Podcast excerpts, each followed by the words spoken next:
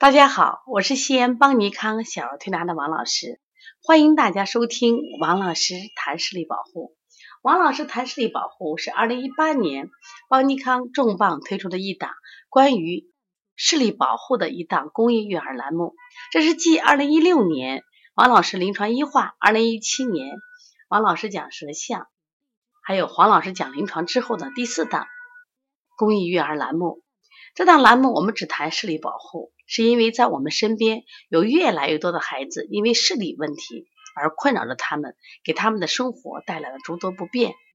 那么今天呢，我想给大家分享一个五岁的孩子视力二点零好不好？一般说二点零的视力，我们都好羡慕呀，那是飞行员的视力呀。那这个视力你说好不好呢？我想我们大多都是家长都会说，嗯，好，好。我孩子有这视力都好了，其实这个观念是不正确的，这又牵扯到远视储备的问题。因为今天我们小魏魏啊来我们这儿调理，那我们顺便测了下视力。我在测之前我就问妈妈，这孩子视力好吗？她说好，他平常看东西看老远了，老清楚了。哎呀，我说那给他测测吧。没想到这孩子一测，这个孩子视力一个眼睛是一点五加，一个眼一个眼睛是二点零。旁边有个妈妈说：“这不是好视力吗？”我说：“不，他现在确实是好视力，但他太小了，他只有五岁这个四个月，那么他的视力就是一个零点七、零点八、零点八的视力最多了。”我说：“他不应该有二点零的视力，因为小孩这个那个眼睛的视力，他也是在发育的，就是什么样的年龄有什么样相同的视力。”我说：“他现在这个视力是成年人的视力，说明什么意思？”他的远视储备消耗的太多了，那么远视储备我们也分享很多次了，也就是说，我们正常的人的眼睛发育是从一个远视眼发展到一个正视眼，就所谓的一点零、一点二、一点五这好眼睛，然后再发展到什么呀？这个近视眼，它是这样的过程。简单的说，近视眼是长出来的，就原来你是远视眼呀，后来慢慢变过来的。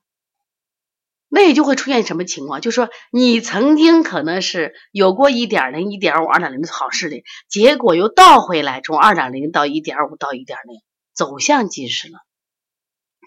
妈妈说他怎么回事变成这样的？我说开发早教了，他没有呀。我但是这个孩子我了解，他不爱运动，因为老是觉得气不足，不爱运动。妈妈说没报那么多班，但是呢。他在学钢琴，在学围棋。我说这两个运动呀，其实也是我们呃在比较小的年龄不太提倡的。为什么？第一个就是它黑白颜色，其实对这个眼睛的一个反光的刺激。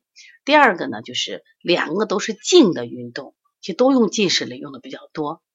另外，其实我们在思考啊，这个孩子之所以他这么小的时候他视力就这么好，等于是过度发育了。和这个孩子脾胃虚弱有很大关系。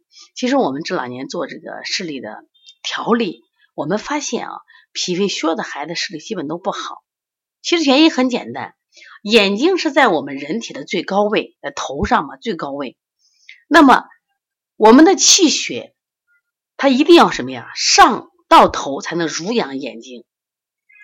可是自然界有个地球引力，当你的这个脾的力量。如果不能跑过什么呀？就上升的力量不能跑过谁？地球引力的话，你基本你的气血就濡养不了头。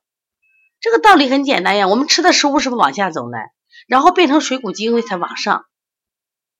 那结果是啥？那你的气虚呀，气虚你跑不赢地球引力，结果你的眼睛每天得不到什么呀？血的濡养，所以说你眼部的肌肉就会变得脆，缺乏韧性。特别容易被拉长，就眼轴容易被拉长呀。所以说，脾胃虚弱的孩子，我发现除了你用近视力之外，就为什么别人家也用没？为什么视力没长那么快？因为你的孩子脾胃虚弱呀，就眼睛濡养的不够。前两天我给大家分享过一个，就吃甜食，甜食吃多以后，体内血钙不是就降低嘛？它会使我们的眼轴，就眼眼部的肌肉就会变得什么呀？脆弱。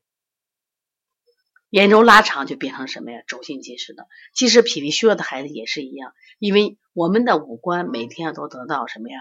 来自于后天的水谷精微的濡养。就是血液要养我们呀。结果你气虚嘛，这血达不到头上去嘛，结果得不到濡养，所以说他的眼睛部部分的肌肉啊都是比较脆弱的。那么因此遇到这种情况怎么办？妈妈也很焦虑，说王老师呀，我都没有听过这方面的知识，也来到你这儿了，算是长见识了。我说这也不是吓唬你的，因为你这个孩子现在五岁的话，他都二点零的视力，他实际上特别容易近视，而且特别容易引起高度近视，因为他太小了嘛。他在第一个发育阶段，他已经发育到成年人的视力了。那么他在后面只要一发育，他就超了，因为他还有第二发育阶段嘛。男孩就十二到十六岁，那这个时候就很容易引起什么呀？眼轴的过长发展。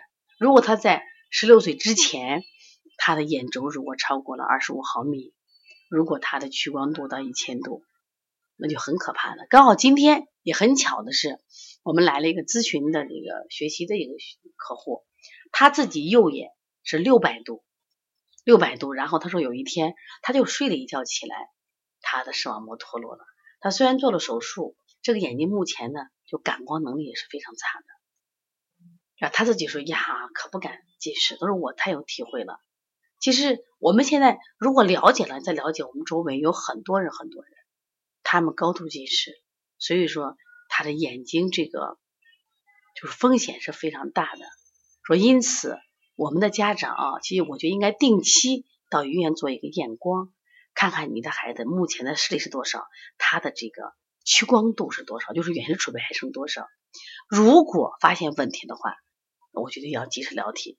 及时来调理，然后我跟着妈妈讲，我说你的孩子现在视力啊，他是个正视力，我们不用调。但是现在我们如何抑制他，就是这个眼周快速发展，我们调脾胃。你脾胃足了，气血足了，养眼睛了，眼轴的这个力量强大了，他就不会什么呀，这么过早的被拉长。这是一个非常好的方法。当然还有什么呀，远眺，多参加户外运动。其实户外运动是防近视的非常好的方法。妈妈说：“王老师，是是是，说我最近一定要坚持来调理。所以说，我希望啊，这些分享能帮到大家。因为实际上，我每我每来一个孩子，我们都会给他测测。那么，特别是视力特别好的孩子，我跟家长说，你一定要注意呢，一定要注意。而且，真的，我们是发现规律，凡是你看他在这个五六岁或七八岁视力特别好的孩子，反而脾胃很差。他就家长好奇怪。”我觉得我啥也没干呀，我也没跟他学习，没报班啊，为什么他这个眼周会这么长？就是因为他肌肉太脆了，肌肉缺乏韧性，这是气血不足不能濡养的一个问题。如果你的孩子有这样的问题，可以直接打我的电话幺三五七幺九幺六四八九，呃，也可以加我的微信幺五七七幺九幺六四四七。如果呢想咨询邦尼康视力的调理。或者想参加我们十月份举行的啊小儿视力就六合一的疗法，我们包括按摩、刮痧啊、拨筋、梅花针啊、耳穴、食育疗法的话，那么可以加方小丽的微信幺八零九二五四八八九零，也可以直接拨打邦尼康公司电话零二九八八二五五九三六。也希望大家持续关注这个栏目，那么我会把一些就是我们力所能及的掌握的眼科的。这种科普知识分享给大家，如果大家觉得好，也可以分享过去，让更多的人了解。好，谢谢大家收听。